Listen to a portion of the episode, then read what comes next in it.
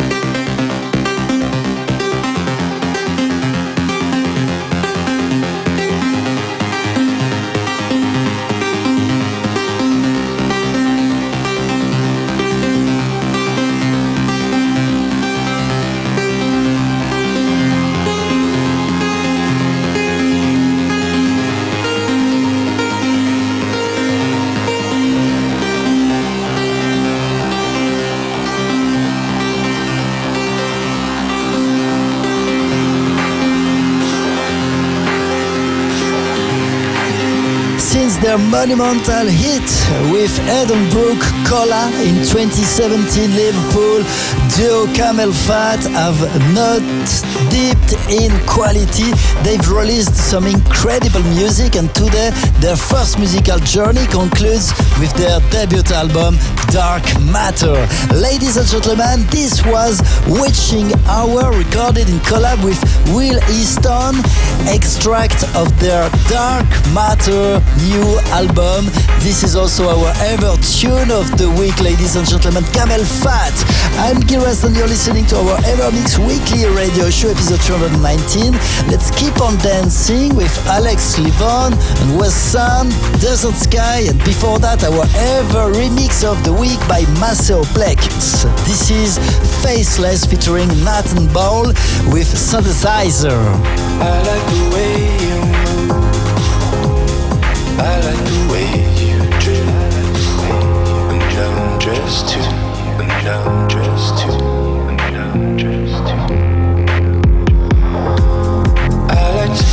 That